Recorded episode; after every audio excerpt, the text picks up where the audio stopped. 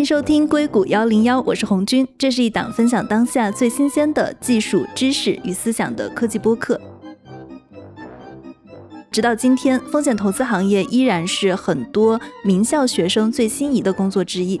但是，业界最知名的风险投资公司红杉，它却宣布进行一次大规模的架构调整。简单说，就是说红杉决定不做 VC 了。那说到红杉基金呢，它被称作是创业者背后的创业者，它投资的公司占据了硅谷的半壁江山，比如大家耳熟能详的苹果、谷歌、PayPal、甲骨文、Instagram、WhatsApp、LinkedIn、Zoom 等等等等。红杉投资的公司总体的市值呢，也是整个纳斯达克股市的百分之二十二，当然这个市值可能一直也是在变化的。所以呢，我们如果想知道未来这些行业会发生什么变化，就要去关注每个行业最头部的公司正在发生什么。为何这家硅谷最知名也是战绩最卓越的风险投资公司突然宣布转型？传统的 VC 模式到底怎么了？这期来做客我们节目的嘉宾也是大家的老朋友，欢迎 Fusion Fund 的管理合伙人张璐。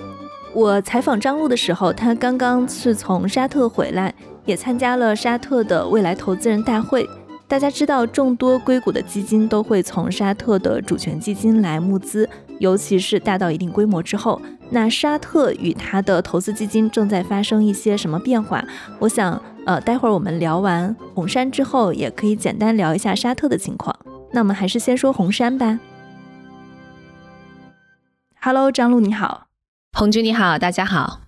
我自己先来总结一下红杉的这次调整。首先，它的调整是一般的 VC 都是有一个十周年的期限，所以说红杉这次他们是决定不再采用 VC 行业传统的，比如说五到七年、七到十年这样的一个十周年的制度。第二是红杉，它是把它自己的从 VC 的一个主体变成了注册投资顾问。那第三呢，红杉的名字也从红杉资本改成了红杉基金。比如说，它之前叫做 Secure Capital，现在它的名字是 The Secure Fund。那第四个转变就是一个比较特别的转变。以前的 VC 他们都会投一个比较特定的阶段或者特定的赛道，比如说像种子轮啊、成长期啊。那这次。红杉他做的一个调整是，他是把整个公司的架构都给改变了，就是说以后不是一系列的子基金，而是说母基金将资本将钱分给一系列的子基金。所以我的第一个问题是，你可不可以给大家解读一下红杉为什么要做这样的调整？它每一步背后的深意是什么？其实它最主要的一个调整呢，是把整个基金变成了一个全周期的一个投资基金。相当于以前的话，基本上 VC 的一个架构设置呢，它是会有分别不同阶段的一个平行基金。比如说，这个基金是专注投早期，这个基金是增长晚期，甚至说有些基金，比如说做二级市场的，它会投这个 public market。但是红杉这次相当于是将所有的投资阶段融到一个基金里面，这个基金从早期增长期到晚期，甚至说公司上市之后的话呢，它作为一个上市公司的股东，可以持续持有股票进行交易，这是一个全周期的新型的基金的一个模式。另外的话呢，就是它本身的一个主体性质的一个改变，它现在呢将自己改成了 RIA，也就是注册投资顾问。那它主要的一个优势是在于，当我们之前作为 VC 主体的时候呢，就会有一个限制，就是作为一个 VC 投资基金的话呢，不能超过百分之二十去投资，比如说像 secondary 这方面的交易。但是现在它如果是 RA 的话呢，就没有这方面的一个限制，相当于这个基金本身从投资的品类的灵活度上也大规模的一个提高。另外的话呢，这个基金可能长线会成为一个我们叫 evergreen 的一个 fund，相当于在未来 LP 呢，并不是说只是单纯参与某一期基金，而是成为了它这个主体的一个股东。每一股的价格会随着它本身投资的项目的价格的一个变化而进行浮动，所以它相当于是把 private 和 public 的所有的资产价格的形式做了一个非常有意思的综合。当然，从我们投资人的角度来看的话，未来怎么样给这样的一个基金每一股的价格去定价，其实还是非常复杂的一个过程。我们如果要回答红杉的模式进行了什么样的调整，可能还需要回答一个比较基础的问题，就是现有的 VC 模式是怎么样的？现有的 VC 模式应该是一支基金它去 LP 那里募资，VC 是 Venture Capital 的简称，也就是我们这条音频里经常说的风险投资，LP。是指 limited partner 的简称，大家可以简单理解成出资人，也就是风险投资需要从出资人那里募资，然后形成一支基金。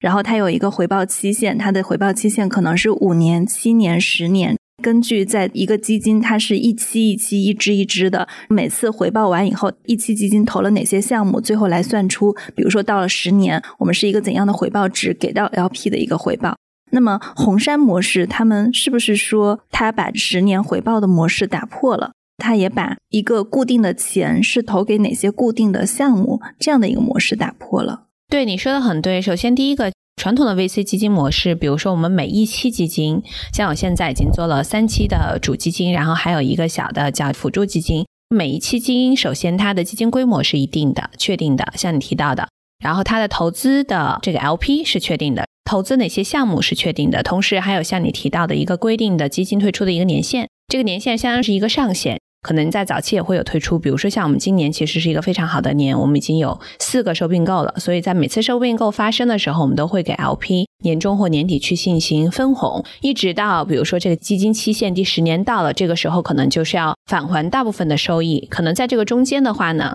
投资的成本已经回来了，可能到第五年、七年的时候，我们讲退出期，七年到十年主要退出期呢，就是大规模收益的一个返还。这是传统 VC 基金的一个模式，但是像你提到的红杉，它修改的一个模式，其实，在讲红杉之前，我也要提一下，本身 VC 已经就存在我们叫 Evergreen Fund 的这样的一个模式。Evergreen 直译过来就是永远循环的一个基金，当然它还是固定的 LP，但是它不会有一个期限，相当于它期限是无限延长的。比如说，它投资的一些项目，这些项目会有一些投资收益的返还，这些资金不会返还给 LP，而是会用它去投资新的项目。所以 Evergreen Fund 的话，它可能 LP 的资本是确定的，但是它投资的项目是在不停的增多的，相当于通过自己基金的收益再去投资更多的项目，是这样的一个模式。所以我们会看到很多，比如说像 NEA 的创始人，他在退休之后呢，就用自己的钱成立了一个 Evergreen Fund，当然还有他一些朋友的钱放进来，所以这个模式也是存在的。但红杉相当于是又在这个基础之上构建了一种新的模式，就像你讲的，首先它不再受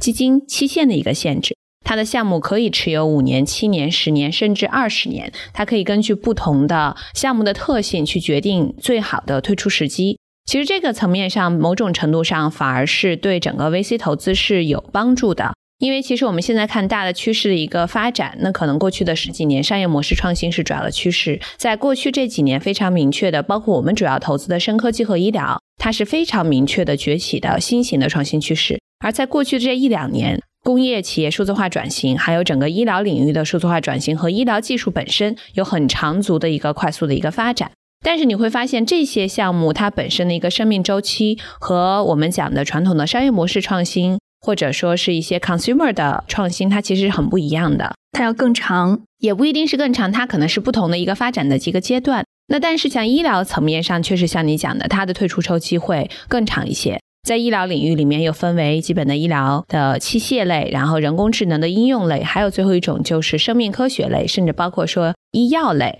那医药类和生命科学类，自然它的退出周期会更长。比如说，硅谷很有名的一家，也是我们经常合作的一家做医疗非常顶尖的基金，叫 Van Rock，它就是 Rockefeller 背后家族支持的一家基金。这家基金它主要投资的就是医疗，也投一些 enterprise。但是它基金的年限就是二十年，就是为了让自己有更充足的时间去对于这些投资的非常深的科技以及非需要很长时间退出的这些生命医药项目，可以有足够的时间去退出。所以我觉得红杉这样设置之后，相当于是帮助它可以覆盖全品类。之前可能大家不太会听到红杉有特别多的医药类的项目，哎，他们投的挺多的医药类。红杉在生物医药类的布局应该也挺深厚的。他们还算可以，他们没有像 Van Rock 或 NEA 那么多。哦，对对，我觉得 NEA 其实是所有的大基金里面，就是硅谷这些几十亿美金基金里面，长期在医疗医药布局最多的一家基金。但是相比较的话，其实红杉并没有 NEA 那么多。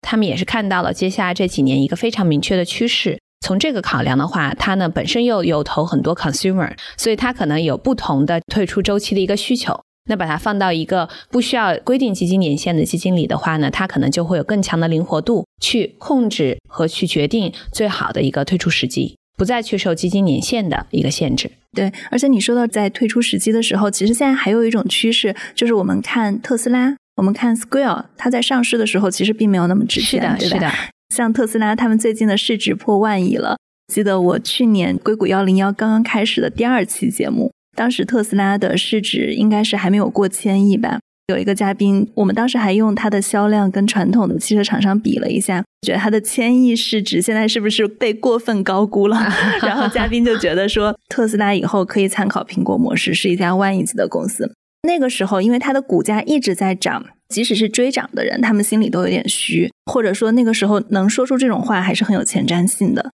刚刚讲了特斯拉，我觉得还有一个案例就是红杉的合伙人 Roloff Bassa 他提到的 Square，这个也是他自己在做客一档播客节目 Invest Like the Best 的时候他提出来的。因为他个人在红杉是 Square 的投资者，他们的这个转型，我觉得某种程度上也是受到了 Square 这个案例的触动。就是他投资 Square 的时候是在二零一零年，也就是十一年前。那个时候 Square 刚刚创建，他们每股的股份是九十五美分。那后来在 Square 上市的时候，它的股价是九美元。他们通过 Square 这个案例，大概是赚了九到十倍。但是呢，它在上市的时候并没有退出，而是等到上市之后的三到四年的时间才退出的。它退出的时候，我们来看一下 Square 的股价。Square 在二级市场上从九美元涨到了八十到九十美元左右，也就是说又上涨了一个大概九到十倍的样子。Bassa 他自己是总结了一下，他自己通过投 Square 这个项目，他们赚了九十倍，但其中有十倍的收益呢，都是在上市之后赚的。那他总结他为什么在这个项目上能赚这么多钱，他就是觉得他们是非常有耐心的，有长期耐心的。他在讲这个数字的时候，我还去特意看了一下 Square 的股价。如果他们三到四年以后没有退，而是一直持有至今的话，就现在他们的股价是一百八十一美元，最高的时候还涨到过两百多美元。就是说，如果他们还有耐心一点的话，这个项目他们的回报是一百八十倍，就是还可以翻倍。那如果呃，我觉得不管是九十倍还是一百八十倍，这个绝对算是投资行业的一个传奇了。后面他为什么退，我们就不确定是不是因为他的整个基金的架构设立的问题。因为在一个 VC 的模式中，美国的对 VC 的监管是有要求的。如果你是一家风险投资基金，那么你在公开市场，也就是我们说的二级市场的这种股市 B 市里持有的资本不能超过百分之二十。如果他想要继续去持有更多。公开市场的股票的话，那么可能就意味着他必须要对他的公司架构来做一个调整跟转型。那其实红杉自己也在信里面提到了这一点啊，他就说我们不应该在公司上市的时候退出，而我们应该做一个创业企业的长期的陪伴者。对，当然他讲的是成为创业者一路陪伴者，但确实说实话，公司上市之后，它需要的资本属性以及在二级市场它的一个游戏规则和一级市场还是非常不一样的。所以我觉得红杉这样的布局还是像你讲的，它主要还是最大化去提高自己的一个投资的一个收益。因为现在确实很明显，很多企业在上市之后，它还会有非常显著的一个在短时间之内的估值的一个变化。所以，其实现在过去这几年，我们也越来越看到这些大的基金，其实他们并没有在公司上市之后着急退出。以前的话呢，一般 VC 是在上市之后呢，很多基金它不会自己直接管理这些上市的二级市场的 portfolio，它会转给一个专门做二级市场这样管理的一个专业公司去进行管理。这样的话，其实两边的知识是不一样的嘛？你怎么管理一个 private 私有化的公司和一个上市公司是很不一样的。但现在我觉得也是因为硅谷 VC 基金的规模越来越大。其实我记得当时红杉不是最早把规模推这么大，最早把规模推到我记得是三十亿美金的第一家基金是 NEA。当时他们可能还是在一七一八年，当时把规模推到这个量级之后呢，我也跟他们的一些董事成员关系很熟。其实我们当时就有讨论说，那你们的意图是怎么样？他们就有提到说，其实也是要在二级市场层面上也做更多的布局。所以我觉得他们一方面是最大化收益，一方面是说也要去陪伴。其实这个陪伴过程中，也是希望看到上市之后有更好的增长性的公司，它可以继续的去持有，甚至说潜在可能会加注。所以我觉得这个是我们可能在未来会很有意思的看到的一个变化的现象。另外，刚才第二点你提到一个比较大的变化是说，它可以持续的吸收越来越多的 LP 资本，这个模式是跟我们传统 VC 和 Evergreen Fund 都不一样的。他可以在这一期，比如说一个初始资金之后呢，他在投了一定的项目之后的话，基金的价值在增长，增长的同时的话，他可能会去投资更多的项目，这个时候也会吸引更多的资本进来。新的 LP 进来的时候呢，他会以新的价格去买他每一个 share。对，就是你说的定价怎么定的问题，之前没有人做过吧？没有人做过。我们当然每个基金会有一个自己，我们叫 valuation policy。我们在做审计的时候，给公司怎么样定价？每个公司有一个行业的标准，然后每个基金可能会做稍微调整，根据它不同的阶段和行业的专注性去说我们怎么样给公司去定价。但是这个还是需要说基金本身和它的出资方有非常强的一致性。所以我觉得，其实现在也可以看到，在 VC 资本市场层面上，红杉可能是对它的 LP 有比较强的话语权。所以我相信，到时候可能在定价规则层面上，他们会起主导的作用。那可能就是看说 LP 这边的话，对它这个定价规则有多大的一个一致性和协同性。你觉得他们注册成 RIA 跟投资加密货币会有关系吗？因为会有，他们其实也是想在加密货币进行一些布局，所以其实投资人 RIA 之后的话呢，也会给他们更多的空间和更少的限制。它其实一方面我们提到是全周期。另外一方面，他可能也是想进行全品类的一个布局。全品类指的就是包括了股票市场，包括了加密货币市场。对，我觉得可能短期他们更多的注重的是一个加密货币的市场，长线我觉得也会看这个 public market。所以，加密货币的市场占的份额是很大的。我觉得不能说份额，是说可能是它的一个小小的动因。但是可能在短线的话，我觉得他们应该有这方面的一个布局的思维。因为其实红杉不是第一个这样做的 VC。硅谷之前还有一家很有名的 VC，就是 A16Z，他们也是把自己的 VC 改成了 RIA 模式。但是 RIA 模式它的税或者它的审计成本、监管成本是不是比 VC 要更高呢？税层面上并没有特别大的变化，但是确实像你讲的，审计和监管层面上需要付出更高的一个成本。但是基金规模到了一定阶段之后的话呢，其实审计的成本都是比较高的。监管层面上的话，我觉得主要是一开始在整体的审批的过程中做完整了的话呢，后面倒不会是特别大的一个负担。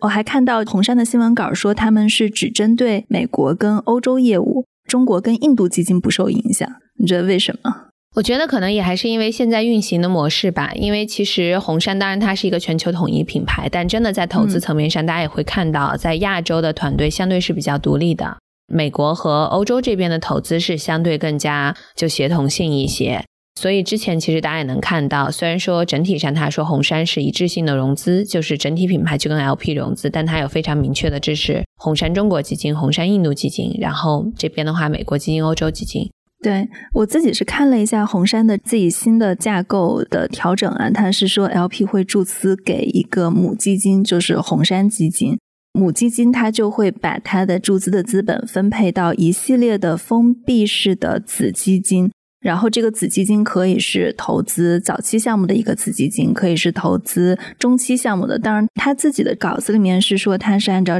早期、中期、晚期啊这一类来说的。当然，我不知道他是不是这中间还会分品类，就像我们刚刚说的，医疗是一个品类，互联网是一个品类，包括其实像加密货币这些都可能成为一个独特的品类。然后他是在会用这些子基金来去把他们的回报汇入到母基金，听上去是一个挺灵活的方案，然后是一个挺整体的方案的。但我看他们的这个稿子，感觉非常的迷之操作，因为比如说大家把钱给到你去管理了，可能会需要知道我的这一部分钱是被怎么用了，它的回报是怎么样的。这样来看，感觉 LP 的钱他并不知道它会流向于哪里，而它是一个总体的收益。LP 他可能会大概知道说有百分之多少到了哪个方向，但是就像你提到的，LP 已经不像以前有那么强的一个话语权和决定权。我到底要去怎么投？举一个例子，比如说现在一般基金操作，比如说我有一个早期的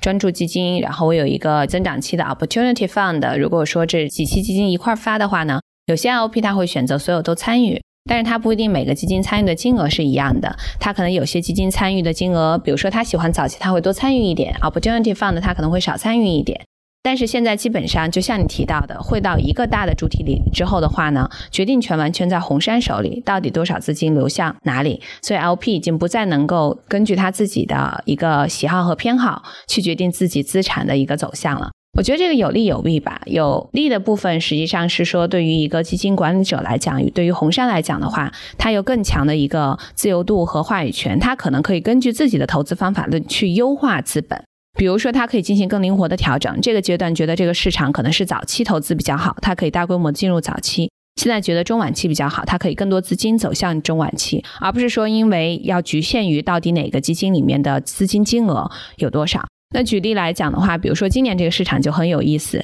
大家会看到以前像红杉、Andreessen 这样的基金，它其实针对在增长期的投资，但今年包括我个人经常会在早期项目碰到他们，当然有些时候也很头痛，因为他们一进来之后呢，他也当然很希望跟我们这样的小的基金专注早期的基金合作，但是他的投资的风格和投资的惯势是相对比较大的投资规模。所以可能经常就会进来说，哎，我们一起合作这个项目，然后把项目的估值推得很高，把它的融资规模推得很高。所以对我们来讲，就觉得说这个数字并不合理，我可能就不想投资了。那他之所以会做这样的调整，是因为他受到了大家现在也都知道，像 Tiger 老虎、Inside Partner。包括像 c o t o 这样的基金，在大规模的从晚期挤压到增长期，所以它就被这些资本又挤压到了早期。所以这个时候他就会发现说，那如果说他有更多的自由度，那他就可以，比如说这种阶段，他可以大规模的进入早期，而不是局限于一个说他早期或者增长期的基金，每个项目的规模要投多少等等等等。所以我觉得，回到我们最早讲的这个模式，它最后你刚才解释细节的这个形式呢，实际上就是赋予了它作为基金管理人一个非常大的自由度和权利，以及非常大的灵活度，去根据市场上的各种各样的机会的属性去进行灵活性的调整，而且及时性的调整。在比如说资金的分配，然后资金的退出的周期的控制，包括说资金的流向、品类等等等等。所以这个也是确实是需要 LP 对他非常高度的信任和他本身作为基金管理人非常强的一个话语权。你觉得今年市场上的钱还多吗？因为我昨天跟一些创业者聊啊，他们就觉得整个今年在投资市场上钱没有那么多。当然，我觉得中国跟美国的情况可能又不太一样。美国市场今年钱非常非常多，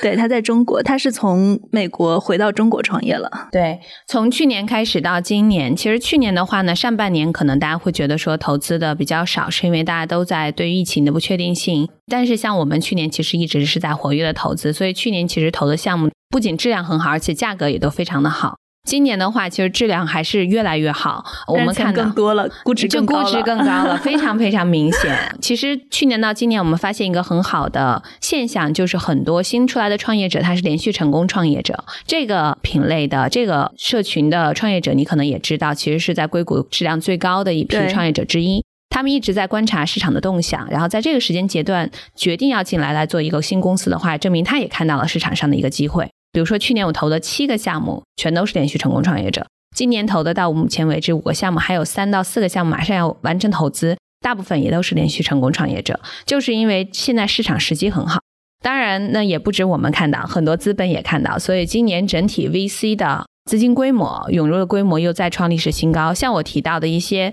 比如说，甚至 PE 的基金、Hedge Fund 的基金也在进入到 VC。那像 Tiger 还有像 Inside 这种传统投晚期的，在增长期去推进。那红杉他们的话，大家也看到，这些所有的大的基金的规模都在不停的创新高。最近我看到 Lightspeed 的光速，他们可能新融的一期基金也要在做一个非常大的，也是 couple billion dollars 几十亿美金的一个大的规模的一个新基金。甚至前一段 Greylock 发布了一个五亿美金的早期种子轮专注的这样的一个基金，五亿美金来投早期种子轮。对，所以其实大家可以看到现在市场上资本量有多大。但另外一方面呢，我觉得现在情况和一七年也不太一样，就是现在呢，虽然说这个情况不会特别持久，有一些像我们叫季节性的投资人，比如说 PE 啊、Hedge Fund 的这些资本，它未来可能也还会离开。但是呢，确实有一点，就是至少说，现在在这个 VC 市场上大规模聚集的资本呢，是非常专业的投资资本。所以呢，在一七年的时候，当时有很多就是各种各样不同的钱进来，所以那个时候会感觉到形象，就很多公司都可以拿到钱在早期。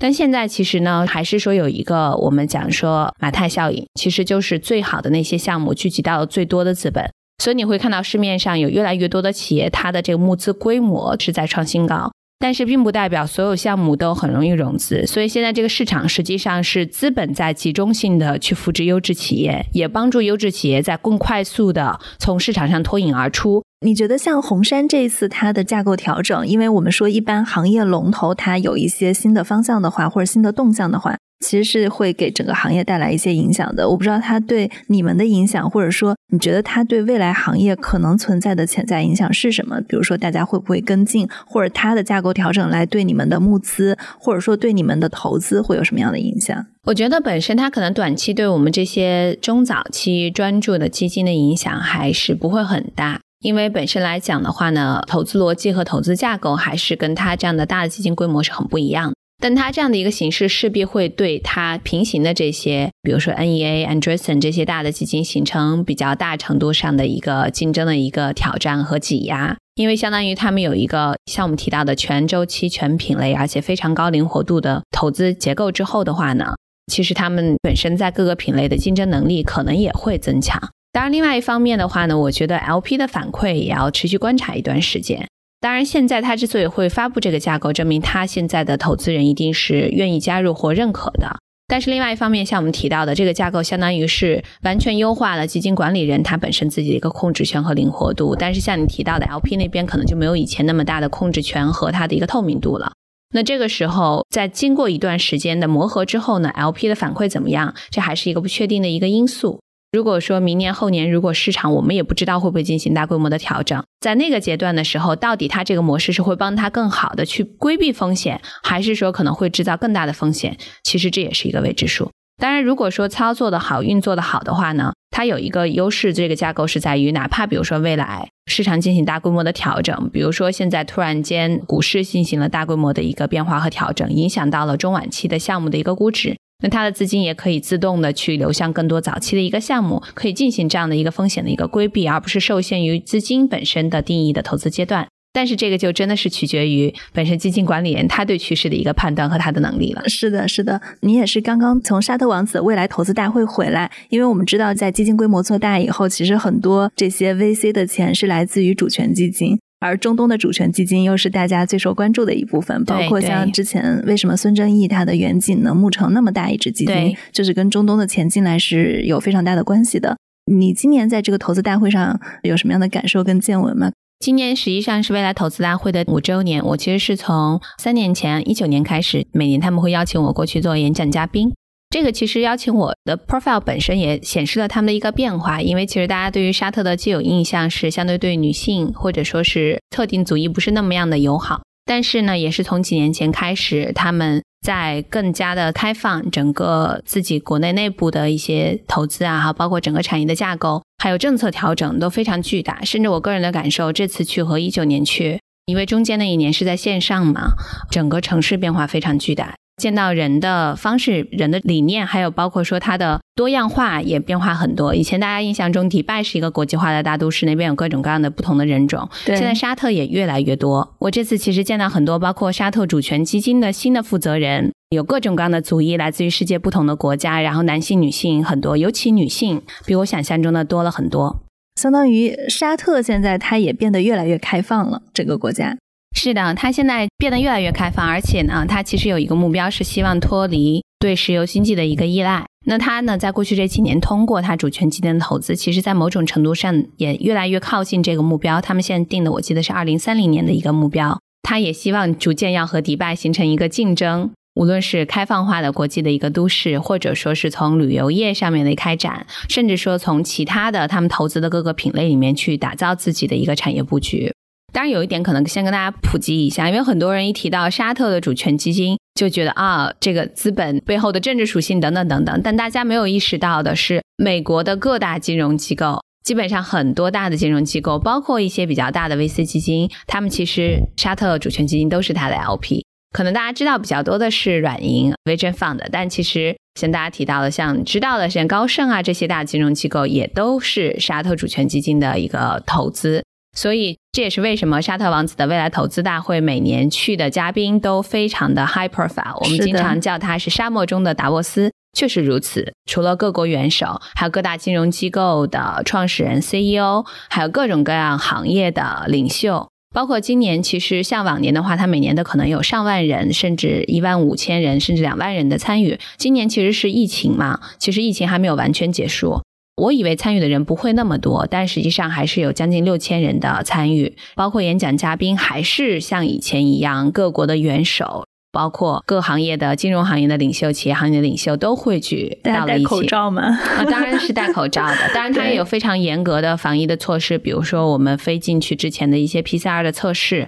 现场的一个各种各样的测试等等。但是还是能够看到它本身在资本市场上的一个巨大的影响力。当然，另外一个变化呢，我们回到刚才我们聊到红杉这样的变化，就会看到说，像红杉这样的基金，它可能是越来越会让自己拥有更多的主导权。那 LP 可能主导权不会那么多。那从 LP 的角度，他们其实也在变化。我们这两年看到一个越来越多的变化，就是 LP 在越来越多的考虑自己做直投。就像我在沙特的时候，跟我一个朋友正好我们一起早餐 catch up。他就是沙特人，他也是在美国长大，然后读书，然后非常优秀。他是在六个月前刚刚成了沙特的主权基金的直投的一把手负责人，负责美国的投资，还是负责沙特，还是负责全球的投资？他应该是全球。然后我就问他，哎，我说你来了之后主要是做什么？他也给我讲了一下，他们本身已经投了八十几个企业，是直投的企业。当然，他们要去进行管理，同时呢，还会要去进行更多的一个直接的投资。所以就会发现，他其实在这方面，他是六个月前刚刚加入，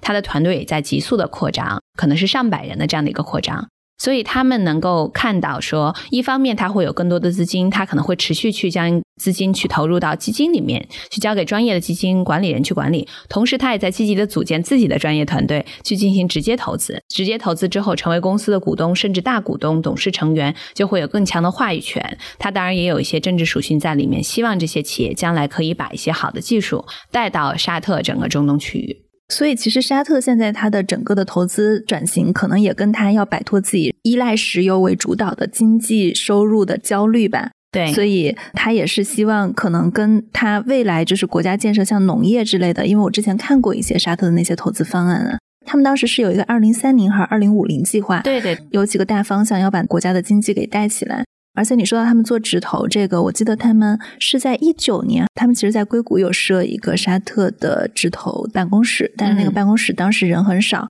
因为后来就疫情了，所以大家都没有关注。他们其实这边还在加注。其实沙特最早它直投的话，它最早的风格是收购，收购来了之后自己进行运作。比如说我的基金，我的一个合伙人。他的公司其实是沙特主权基金做的第一个科技收购。二零一四年的时候，因为他们当时公司也是非常有名的独角兽，就被沙特主权基金收购了。之后才是他又去投资了孙正义这样大的一个科技投资的一个基金。所以他们最早可能还是比较多的一个科技公司的收购的形式。那可能运作之后发现，其实收购这个模式还是比较重的，因为你自己要做很多运作。所以现在改成了说要直接投资。当然，主要的一个运作权还是交给创始人。但是他们作为一个大的投资方，可以在战略层面上有比较大的一个话语权。所以现在我觉得他们在全球的直投，至少我的朋友来讲，他们的团队是在急速的扩张的。他们的规模有多大？现在有宣布吗？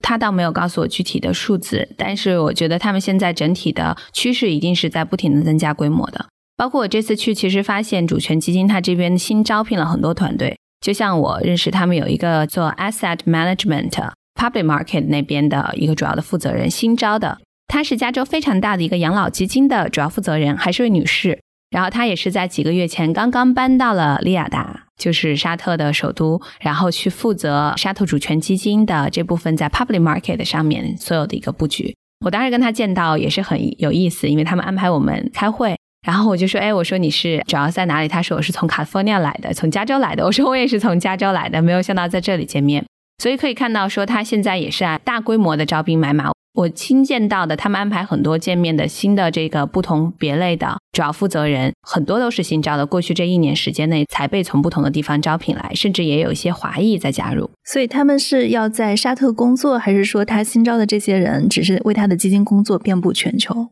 我见到的都是主要是在沙特工作的，他们一定在全球都有不同的办公室。但是他们 base 在沙特，不代表他们只做沙特当地，他们其实很多是覆盖全球。我相信，可能在以后可能也会有非常多的全球的一个商业出行。他们有没有在会上宣布，比如说他们未来要会去主要去投哪些行业、哪些国家？其实这个倒没有明确的讲，但是可以看一下这次的主题叫 Investing Humanity。当然，就是也有它政治的考量，定了这样的一个主题。但是你在看各个 panel 的主题来讲的话呢，数字化转型和医疗绝对是新的趋势。尤其是医疗，他们跟我提到，以前他们可能在医疗的布局并不多，但是现在的话呢，无论是迪拜还是沙特，都在新建很多大型的医院，希望植入到新型的这种医疗设备。甚至其实也不是沙特，迪拜有一个新的企划很有意思，政府希望把自己打造成一个养老之城。将很多非常好的医疗设备植入到这个城市的医疗设施之后的话呢，再建相对应的这个养老服务设施，会吸引全球的人来迪拜这边养老。